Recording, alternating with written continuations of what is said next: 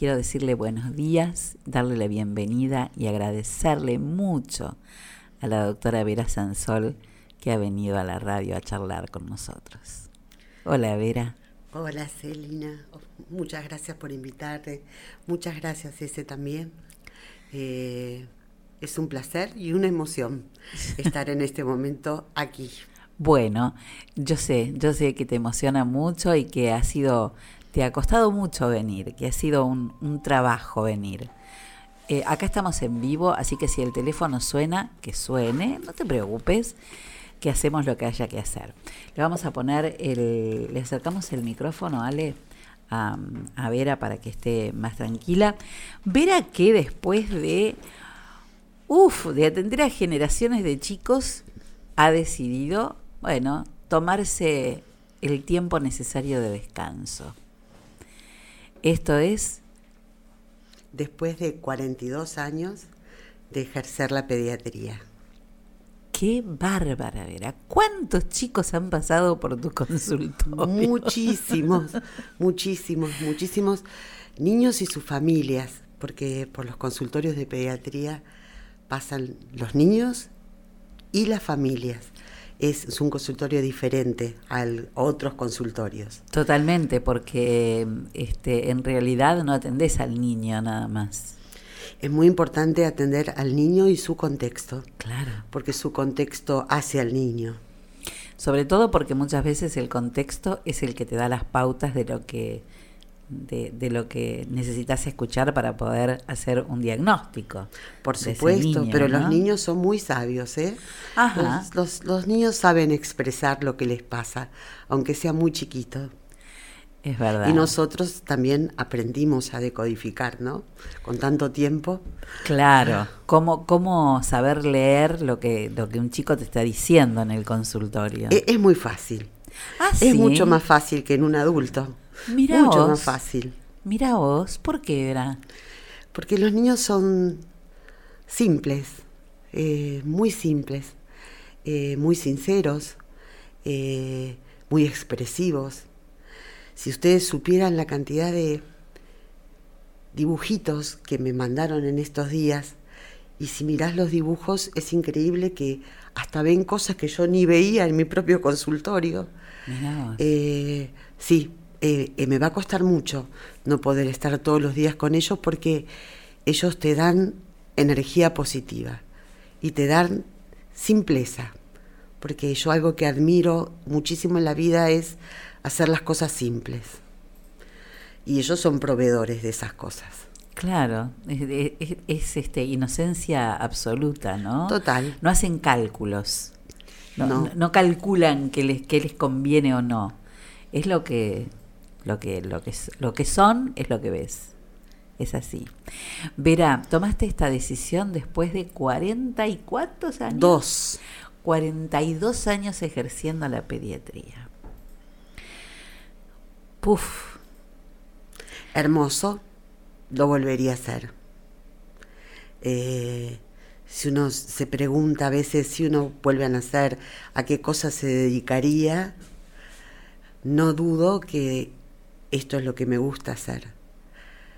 Eh, lo decidí cuando tenía 15 años. Eh, después de una historia personal que me llevó a decidirlo, eh, y desde los 15 años que estuve firme en, en, seguir esta carrera, ¿no? Por supuesto que ingresé pensando que iba a ser psiquiatra, después pasé por la anatomía patológica, pero cuando entré a la sala de pediatría me enamoré. Me imagino que eso les pasa a todos, ¿no? No todos van con, o, por lo menos la, la gran mayoría no va con la especialidad decidida. Es muy probable. Mientras uno va cursando las distintas materias, ahí te vas dando cuenta. Pero cuando, insisto, fue en Casa Cuna, pisé esa sala y dije, este es mi lugar. Acá me quedo. Acá me quedo. Y ahí te quedaste. Eh, ¿Por qué decidiste a los 15 años ser médica? la historia es, em, mi papá, cuando yo tenía cuatro años, fallece en un accidente de tránsito. Y yo a partir de ese momento siempre sentí la necesidad de reparar. Reparar lo que se te ocurra. reparar una maceta rota, reparar, reparar, y es lo que me gusta y, me, y, lo hago. Este, una buena diversión para el fin de que me traigan algo todo roto para que yo lo pueda volver a arreglar. Y en esta cuestión de reparar, reparar vidas era para mí fundamental, intentar poder traer a ese padre que se fue cuando era tan pequeña. Bueno, mira cómo tú, cómo en ese momento el un disparador tan, tan traumático para, para un chico, este, puede terminar en esa necesidad de reparar cosas, como reconstruir este, la figura de tu papá, ¿no? Una, una, mirada positiva. Sí, eso, eso me atravesó la vida, ¿eh? eh por suerte. No sé si lo construí o me tocó, o los genes o el ambiente, no sé qué fue, pero yo no me quedo con cosas negativas. Siempre el yin y el yang, siempre el equilibrio. El equilibrio. He podido reconstruir muchas cosas, relaciones, familiares. Estoy orgullosa, estoy muy orgullosa de poder haber hecho estas cosas en mi vida. Eh, yo sé que, que me voy a morir tranquila, porque nunca dejé nada sin solucionar. Es que la vida no es fácil. El que te diga que se puede vivir fácil está mintiendo. Digamos, es una, eh, es una tarea diaria de, de ir resolviendo cuestiones que, la vida nos plantea diariamente, continuamente. Eh, son decisiones, ¿no? Yo siempre pienso, cuando uno le pregunta a alguien, eh, ¿cómo estás? ¿Cómo Todo bien. Todo bien. El todo bien, que es de hace un tiempo que se usa mucho y que yo digo, y considero que, que es para nada cierto, porque nunca está todo bien. Así que este, yo nunca contesto así. ¿Cómo estás, Vera? Y estoy muy emocionada, muy atravesada eh, por recuerdos, porque se te vienen muchos recuerdos del ejercicio de la profesión en General Villegas, porque fueron grupos de trabajo hermosos, donde logré muchas amistades, la escuela especial, la clínica modelo, el centro materno, lugares donde trabajábamos codo a codo eh, siendo todo tirando para adelante. Eh, la verdad que esos recuerdos vinieron todos a mi mente porque me hicieron, hicieron mi vida en Villegas. Eh, por otro lado, tantas manifestaciones de, cariño, de afecto, de amor, que todavía no las puedo ni siquiera procesar. Estoy en un estado de emoción y de vulnerabilidad al borde del llanto todo el tiempo, porque ha sido mucho, mucho, mucho, inimaginable. Eh, cartas, eh, presentes, eh, pacientes que hace muchos años que no veía y que se reunieron para mandarme una carta, un presente, después de 8, 10 años, una manifestación en mi casa, muchas, muchas, muchos mensajes. La verdad que si yo no había pensado en nada, pero, pero esto superó lo que creo podría haber imaginado.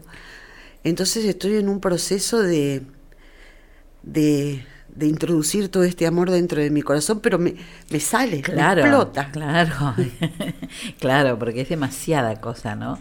Eh, estás con un shock emocional, como se, se, dice. Sí, sí, sí. Estás con un shock emocional. Eh, pero tiene que ver con todas las expresiones y manifestaciones de cariño que has recibido eh, estos días que, por ejemplo, un grupo de personas que se pararon frente a tu casa y te aplaudieron, Vera. Sí, increíble. Todo esto es una construcción mutua, por supuesto, ¿no? Entre los pacientes y yo. Lo que pasa que eh, el consultorio de pediatría no es pesar medir. El consultorio de pediatría es vivir cosas muy tristes, malas noticias, muy buenas noticias, eh, ver una mamá triste, preguntarle qué le pasa, cómo uno le puede ayudar para para que pueda estar mejor, para que pueda criar a su hijo en las mejores condiciones posibles. Entonces se crean vínculos. No es que se cierra un consultorio. Lo que yo les aclarar a las mamás es que los vínculos no se cierran. Claro, se la cierra relación- empezar a medir. Claro. Pero los vínculos no, porque yo he vivido con muchas personas muchos años de su historia. He estado en las conversaciones de los almuerzos, de las cenas de la familia. Mirá que Vera dice que tenés que comer eh, cinco colores, ¿eh? Mirá que Vera dice que hay que tomar el remedio. Eh, o sea, formé parte de las familias dentro del consultorio y por fuera. Totalmente, por fuera y además por muchos años, porque me parece que el pediatra es, es uno de los médicos que más, más años acompañan a una persona. Durante más años, porque desde que nacen hasta entrada a la adolescencia siguen acompañando. Después empezamos a cambiar, bueno, el, el clínico, el- el- las especialidades, ¿no? Pero es como que el pediatra es el que más tiempo está acompañando a, a- a un paciente, a un chico. Vive una historia familiar Claro.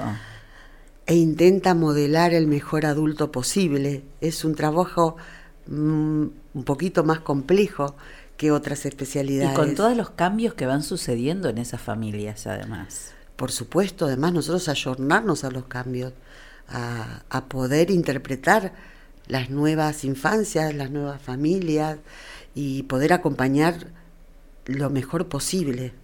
Yo creo que los chicos, este, y digo adolescentes y más también, que se resisten a dejar el pediatra cuando tienen que hacer el cambio, ¿no? Sí, eh, y viste que los adolescentes son monosilábicos, Sí. no son mucho de expresar, pero la bajada de cabeza cuando, bueno, ya está, eh, ya vamos a tener que elegir eh, a otro médico, bajada de cabeza. Claro. Y abrazo final, eh, Claro. que, que expresa más que mil palabras. Muchísimo más. Yo siempre cuento esto porque me resultó muy gracioso. Eh, eh, mi hijo Guido, este, bueno, a quien por supuesto Vera conoce, eh, eh, en un momento, eh, bueno, Guido tuvo muchas cuestiones de salud mientras fue muy bebé y, y Jorge Chaiman era su, su, su pediatra y este y a los 20 algo tuvo un accidente con la moto y cuando este llego que lo traen de, de terapia y demás me mira y lo primero que me dice dice le avisaste a si- Claro, para él porque somos un- recurso necesario. claro. Necesitaba que le avisara a, a- a su médico que para él seguía siendo el mismo digamos no este que de hecho por eso digo tienen esta cosa especial este los pediatras porque Jorge no lo atendía hacía muchos años y sin embargo dice decirle que se quede tranquilo que ahora voy y fueron nada más que verlo hola Guido saludarlo darle un beso y ya está porque mucho más no podía hacer. Pero digo, cómo este, el pediatra es esa figura para, para un chico. Por ¿no? suerte. Por suerte. Por suerte, porque yo siempre que algún paciente ya no tiene ya más la edad, uno siempre le dice cualquier cosa que necesites en la vida, volvé. Y algunos ha- han, Han vuelto, vuelto. a preguntar alguna cosa, alguna cosa íntima. eh, uno, uno siente que, que, que hicimos huella. Y han vuelto a veces con sus hijos. Ah, por supuesto, yo tengo pacientes que la mamá es ha sido paciente mía y después trae a su hijo. Eso eso es increíble. Eso eso al principio me preocupó. Que Claro, dije, porque- estoy añosa. Bueno, me pasa. claro. Me pasa, Eh, me pasa. Y después lo empecé a ¿Qué disfrutar. pasa? Pará, yo le saqué fotos a tu nieto. Eh, digo, a- a- yo le saqué fotos a tu abuelo cuando nació. No, a tu mamá. Ay, Dios mío, ¿qué me está pasando, no? Ya está, ahora lo tengo Eh, asumido. claro, sí, uno, yo creo que pasa por lo que vos decís, Vera, este, en, en, en volver a elegir cada día lo- la vida que elegiste, en estar reconciliado todo el tiempo, eh, con, con, con, con la vida, con las personas que tenés alrededor, con las situaciones también, porque a veces también cuesta, este, toca reconciliarse con, con una situación. Sí, además que ahora las situaciones eh, que se presentan quizás sean más complejas. Sí. Eh, entonces a veces eh, se hace más difícil. Pero nosotros tenemos que tratar de brindarle, dentro de lo que nosotros podemos, ¿no? A un niño las mejores oportunidades. Como yo siempre les digo, bueno, no, que le miren el ojo, porque yo no sé si después no va a ser un piloto de avión y va a necesitar ver perfectamente. Nosotros tenemos que lograr que, que un niño sea el adulto lo más sano posible para que pueda expresar lo que quiera con, con todos sus sentidos, con su cuerpo, con todo. Entonces trabajamos mucho en eso. Yo siempre pienso cuando a veces tenemos un bebé que tenemos que reanimar, este bebé tiene que quedar perfecto. Entonces mientras trabajamos, en nuestro, trabajamos con los elementos médicos, en nuestra cabeza está que este sea un niño absolutamente sano. Nos atraviesa todo el tiempo, que sea un adulto sano. Que a veces se logra y a veces lamentablemente no, ¿no? Sí, no todo es tan fácil, pero hacemos el esfuerzo, ¿eh? Ese es su trabajo. Exacto. ¿No? Este, yo, mm, eh, uno, continuamente aparecen imágenes de, de las cosas, uno te escucha y te van apareciendo imágenes de las cosas que han ido pasando, ¿no? Eh, hasta el pasaje por tu consultorio varias veces. Y mm, digo, ¿cómo, mm, ¿cómo vivías cada día eh, sabiendo que te despertabas y ahí tenías que enfrentar lo que el día te pusiera con chicos que algunos iban por algún mm, resfrío común, porque las madres somos a veces un poco obsesivas con algunas cosas, ¿no? También ese es un tema, la lucha de, de, los papás que quieren que le des el antibiótico. Ah, sí, ¿eh? Pero han aprendido muchísimo, ¿eh?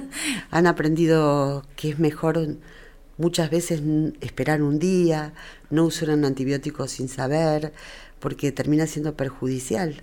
Eh, los pensamos, yo no soy gatillo fácil para el antibiótico. y, y las mamás que, yo he atendido lo saben. Los que piden, doctora, dile tal cosa porque eso... No, no, pero no, no, no. Ah, es un, un aprendizaje de, de, años, ¿eh? No, no, si le duele la garganta hay que hacerle un cultivo y ver. Claro. Y las mamás no, me dicen, no, dáselo ya. No, no. Saben que es un proceso y que lo mejor sería si se lo podemos evitar. Pero con respecto a la pregunta que me haces al principio, si hay algo que es muy lindo en esta profesión, es que todos los días es, ¿viste cuando uno hace una fiesta o una reunión? Que no sabe cómo va a salir. ¿Qué va a pasar? Entonces, ningún día es igual al otro. Jamás se repite nada. Todos los días son absolutamente diferentes. No sé qué haría yo en un trabajo en, todo, en que todos los días fueran iguales. No, no, eso es parte de la diversión, digamos. No sé si diversión, pero de es así. Uno abre la puerta del consultorio y ese día puede terminar en una derivación a las 4 de la mañana. Y yo no lo sé. Claro. Es sorpresa. Sí, claro, claro. Es la, es la incógnita total del otro lado sobre lo que va a pasar ese día. No es un trabajo que vos te vas a sentar, vas a terminar la obra que empezaste ayer, vas a no es metódico. No, no, no, no, no, pero eso es parte parte de la de la elección, ¿no? ¿Cuánto tenés que trabajar? ¿Cuánto tiene que trabajar en sí mismo una, una persona que se dedica eh, esto lo hemos hablado con el, con el doctor este, Rodríguez, con el doctor Carlitos García, con ¿no? ¿Cuánto tiempo debe llevar el propio médico para, para prepararse, para, para enfrentar a los pacientes? Porque hay una necesidad también de reconstrucción diaria. Por supuesto. Es más, te digo, la carrera de medicina nos prepara solo para la vida. y nosotros tenemos que aprender a enfrentarnos a muchos duelos, que no significa que lleven a la muerte, pero nosotros estudiamos, tenemos nuestras referencias como Kubel Ross, que nos enseña cuáles son los procesos de duelo. Eh, eso lo trabajamos eh, muchísimo. Eh, lleva tiempo, lleva lectura, pero además lleva preparación del alma y el cuerpo, porque nosotros además tenemos que estar controlados, tenemos que tener control de la situación. Yo no me puedo descontrolar. No, claro. Aunque después llore ocho horas. No importa. Pero en el momento yo tengo que estar absolutamente entera para enfrentar lo que tenga que enfrentar. Eh, y estar en un punto medio. Y estar muy empática con el otro. Poder entender lo que necesita la otra persona para quedarse calma eh, no todas las personas son iguales, no todas las personas expresan todo. A veces los captás con algo que no sé cómo se puede llamar, energía, llamémoslo.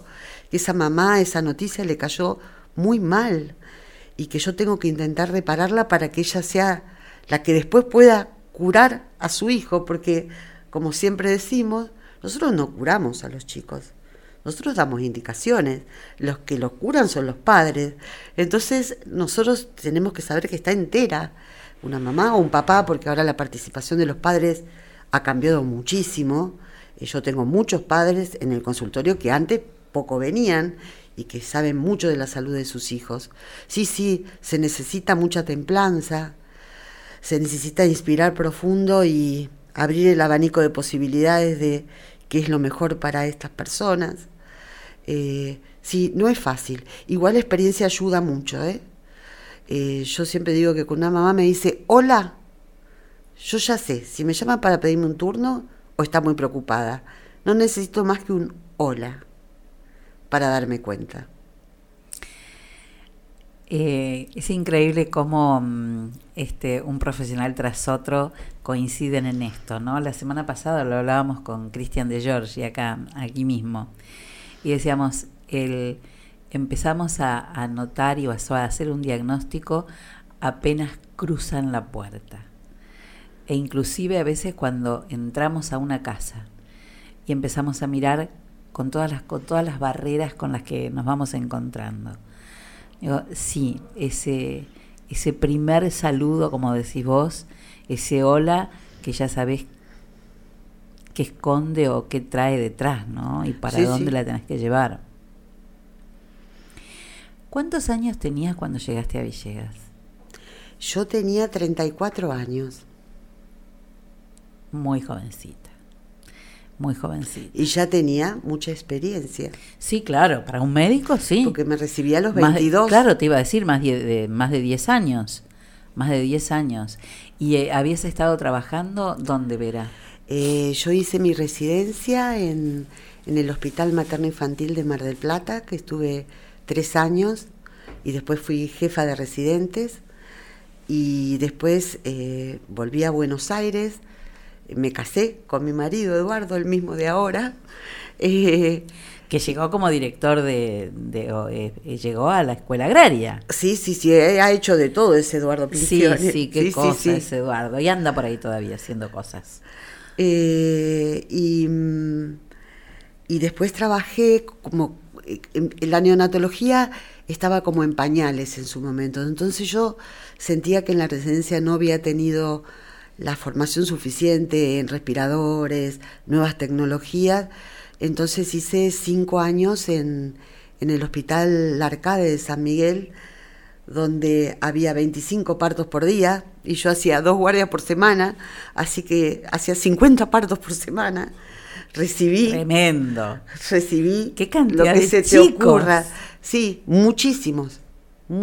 más de 3.000 al llegar a Villegas, ya había, los iba contando.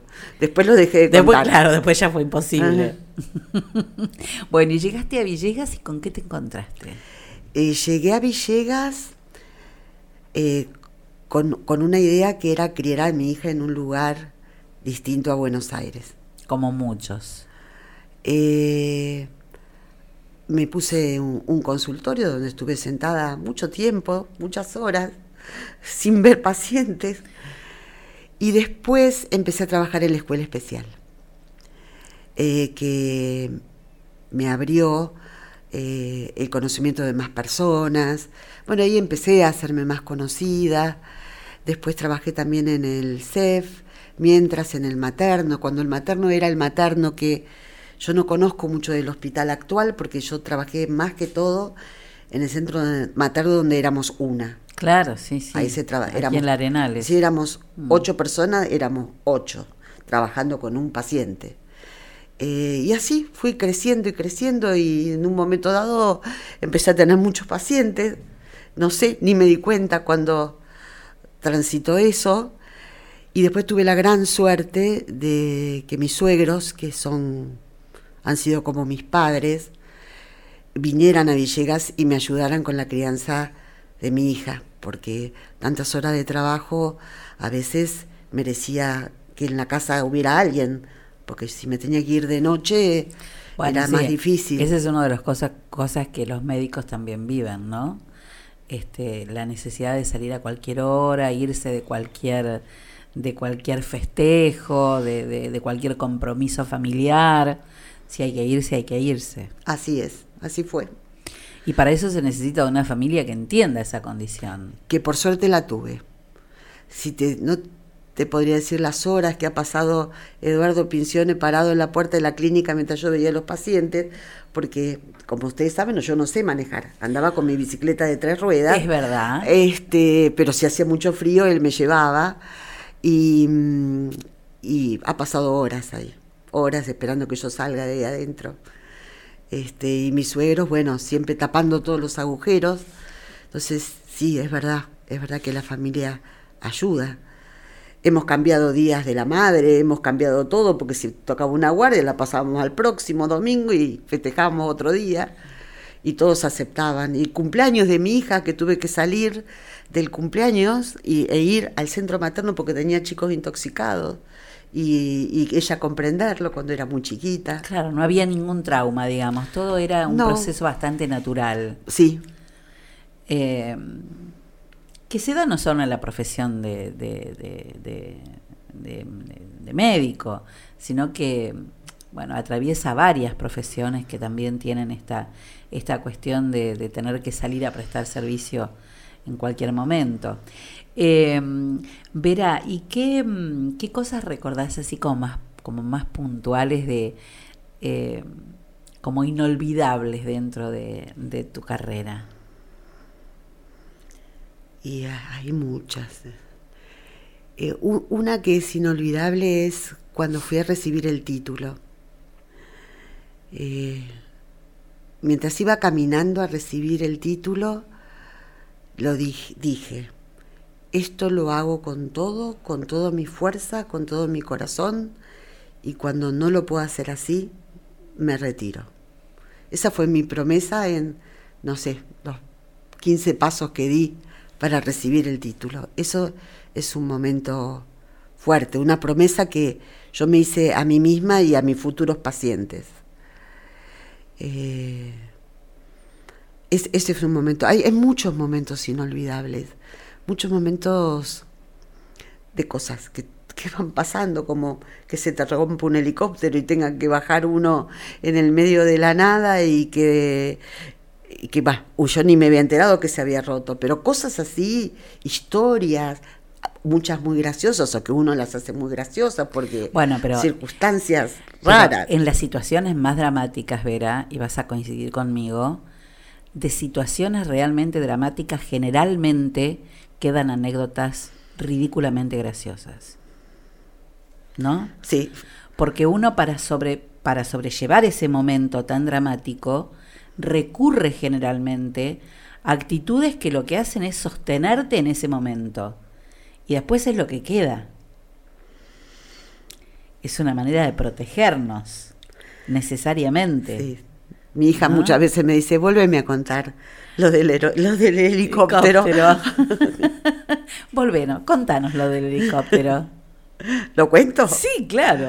Eh, bueno, eh, cuando yo trabajaba en San Miguel, estaba Campo de Mayo cerca y ellos ofrecían el servicio del helicóptero porque necesitaban hacer eh, horas de vuelo. Eh, y entonces cuando teníamos que trasladar un paciente muy complejo, porque normalmente San Miguel podía, pero aceptar pacientes complejos, pero cardiopatías, por ejemplo, no. Entonces hacíamos la subida del niño al helicóptero y iba a La Plata. Eh, y bueno, subimos al helicóptero. El helicóptero es muy lindo para pasear. No se escucha nada. Es muy difícil controlar un paciente porque no se escucha nada. Y cuando bajamos, la bajada fue rara. Fue una bajada abrupta. Claro, es que algo raro pasó. Pero ante, ante la urgencia de dejar el paciente en condiciones, eh, uno no se dio cuenta claro. que había pasado algo serio. Eh, por supuesto que yo llevaba una incubadora de transporte, un tubo de oxígeno, todo, todo lo que se necesita para reanimación. Estaba muy ocupada. No estaba y muy cargada. Claro. Y cuando intento regresar al helicóptero, el helicóptero se había ido porque estaba roto y no nos podía trasladar de nuevo. Y yo tenía todo ese equipaje a mi cargo con un practicante muy joven en La Plata en mi bolsillo había lo que fuera hoy valor de, no sé, 50 pesos, una cinta adhesiva, una lapicera, no había celulares. Eh, llamé a mi hospital para que me vengan a buscar. Estaba en un momento caótico porque San Miguel era un lugar difícil. Era una zona eh, difícil. es una zona difícil. No me podían venir a buscar y yo no me podía mover en ningún medio de transporte con todo ese equipamiento y nos quedamos sentaditos en la puerta del Hospital de La Plata a ver qué íbamos a hacer. Y todos nos reconocían, ustedes son los que los dejó el helicóptero, ustedes. Bueno, digo, con estos 50 pesos me una Coca-Cola. Entonces eh, fuimos enfrente a una pizzería y el señor nos dice, ustedes son los que le dejó el helicóptero, ¿no? Ah, sí, pidan lo que quieran. Claro. Después nos comimos una porción de pizza y le dejamos los 50 pesos, valor 50 de hoy, no, no, no, era muy poco. Y bueno, después logramos que otro practicante que tenía una panadería nos venga a buscar. Así que nos fuimos con todas nuestras cosas arriba de, un utilitario de la panadería y pudimos regresar después de como seis horas. Bueno, eh, son las cosas que pasan, ¿no? Este, una anécdota para, para, para un libro, ¿verdad? ¿Eh? Para un libro o para una película. Muy ¿Eh? cómica. La, aventura, una aventura en helicóptero. los olvidaron, ahí se fue y, ya está, ahí quedaron. Olvidados, qué bárbaro. Em, hay una un, momento en, en, la entrevista eh, cuando, cuando invito a personas que tienen mucho que decir, como es tu caso, que yo que, que, que se llama, que este, este segmento eh, es Zona de Dragones. Zona de Dragones porque, lo cuento siempre, eh, en los viejos mapas, cuando, se, cuando la cartografía no existía y empezaban a aparecer los primeros mapas, eh, se iban realizando con las zonas que, que se iban explorando, a donde el, el ser humano iba llegando, a donde los exploradores iban llegando y todo el resto se cruzaba con una gran frase que decía zona de dragones, que se interpretaba como la zona aún no explorada, o no conocida, no, no, no explorada, no conocida, porque la zona estaba ahí. Bueno, esto es un poco eso, es este conocer a Vera o, escucharla, contar y, saber de su vida. Eh, más que lo que sabemos normalmente. Lo que conocemos como, como médica, eh, la conocemos también como, como, la profesional del medio, como la esposa de Eduardo Pinciona, como decías vos, eh, ese hombre que te esperaba este, a que terminaras el turno, eh, la que andaba en la bicicleta de tres ruedas, iba para todos lados, te la cruzabas en, a ver en, la, en su bicicleta, y también la mamá, porque en esta, en esta cuestión también entra una mamá pediatra, que ahí cumplís un doble rol. ¿Vos eras pediatra de tu hija o tenías no, otro pediatra? No, no, no, no, no.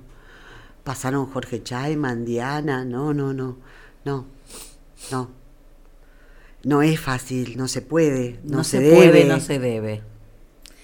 Este, porque ahí se involucra lo emocional, ¿no? No, o todo es muy grave o todo es muy liviano. No, no, hay que saber separar, ¿no? Yo fui madre y estoy muy orgullosa eh, de, de haber criado una hija como la que crié, sinceramente. Es una muy buena persona, una muy buena profesional. Esta es la emoción, me acompañó todos estos días, estuvo a mi lado. ¿Y cómo te va a acompañar? Como no, vos dijiste, te acompañó toda la vida. No, porque ella tiene su vida, su trabajo, sus cosas. Pero... pero... estuvo 15 días conmigo eh, sosteniendo. Es que su vida también sos vos. ¿Qué somos los hijos sino de los padres? ¿Y qué somos los padres sino de los hijos? ¿No? Pues si lo pensamos al revés, ¿vos no la acompañarías? Sí, sí. Obvio que sí. Bueno, acá es igual este, es, es el amor, verá. Es lo mismo que las personas que te fueron a aplaudir a la puerta de tu casa, es lo mismo que ese grupo de... de porque me imagino además que eh, debe haber de todas las edades pacientes que te fueron a ver. Digamos, desde chicos que dejaste de atender ahora, eh, que los dejás huérfanos casi, mira lo que te digo. Este, y, y grandes que, que llevan, llevan a sus hijos y otros que no y pacientes, como vos decías, que hacía mucho tiempo a los que los había perdido de vista. O sea, hasta Jairo Abaca. Jairo vino a saludarme. Que ya no es tan pequeño. Que ya no es tan pequeño. Viste, por eso digo, este. Qué bárbaro, ¿no?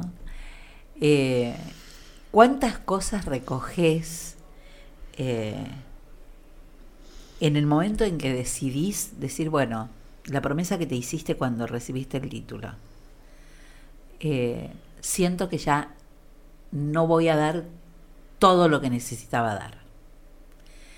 Y también hay una decisión de decir, bueno, ahora es un momento que yo necesito para repararme.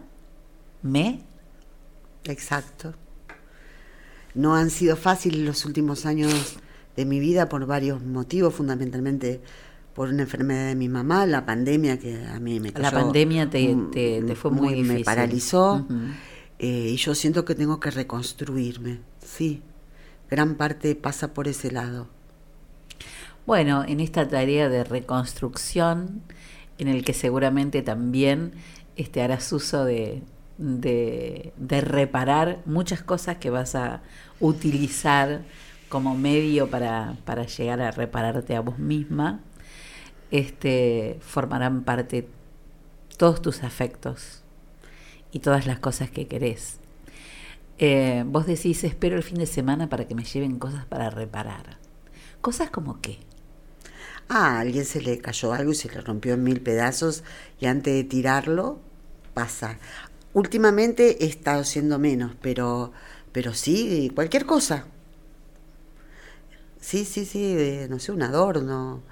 Eh, sí, me encanta. Cuanto más complejo, mejor. Hay un arte eh, y una palabra maravillosa este, en, japonés que es... Lo estuve mirando. No me sale el nombre. Yo, la kurinaisa. Eh, yo la debo tener para acá guardar en algún lado, pero es maravilla porque mm, la tengo seguro. Eh, porque, mm, porque lo que se hace justamente es eh, reparar, juntar los, los espacios. Nankurunaisa es la palabra. Ahora me la estoy acordando, pero la sigo buscando porque no, no lo tengo. Eh, Nankurunaisa, que significa, bueno, cómo hacer de un objeto roto o de algo roto, porque es una metáfora también, eh, juntar los pedazos y unirlos con oro, con pasta de oro. Entonces el objeto es mucho más valioso después de reparado. Eh, un poco llevándolo al plano humano, las personas, cuanta más vida nos atraviesa, más valor sostenemos, ¿no? El aprendizaje que vamos adquiriendo durante el camino, que es un poco. Así que hay que unir nuestras piecitas, que siempre hay alguna pieza que se nos que se cae por ahí, siempre hay alguna, eh, y tener la valentía de decir, la levanto y la, y la adhiero con oro. ¿no? Esa es la tarea que te toca. Sí, sí. Ya Nankurunaisa, Nankurunaisa.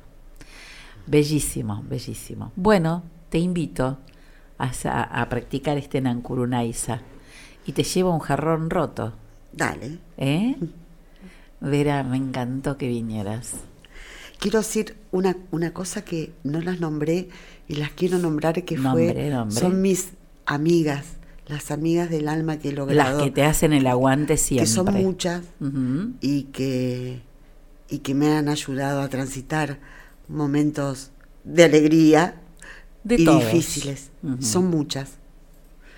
Eh, y que las, las sembré y las cultivé acá en Villegas. Mira vos, qué importante. Bueno, eh, son esa, mm, ese paredón, ¿no? Que te, que te sostiene todo el tiempo. Digo que hay en la vida tenemos personas que nos elevan al cielo y otras que nos sostienen muy fuerte en la tierra y que ambas son importantes, que las necesitamos. Bueno, bienvenida a la etapa de reconstrucción. Bueno, muchas gracias. Muchas gracias por haberme dado este espacio tan amoroso, tan relajado. Gracias a vos, Vera. Te quiero mucho. Y yo también.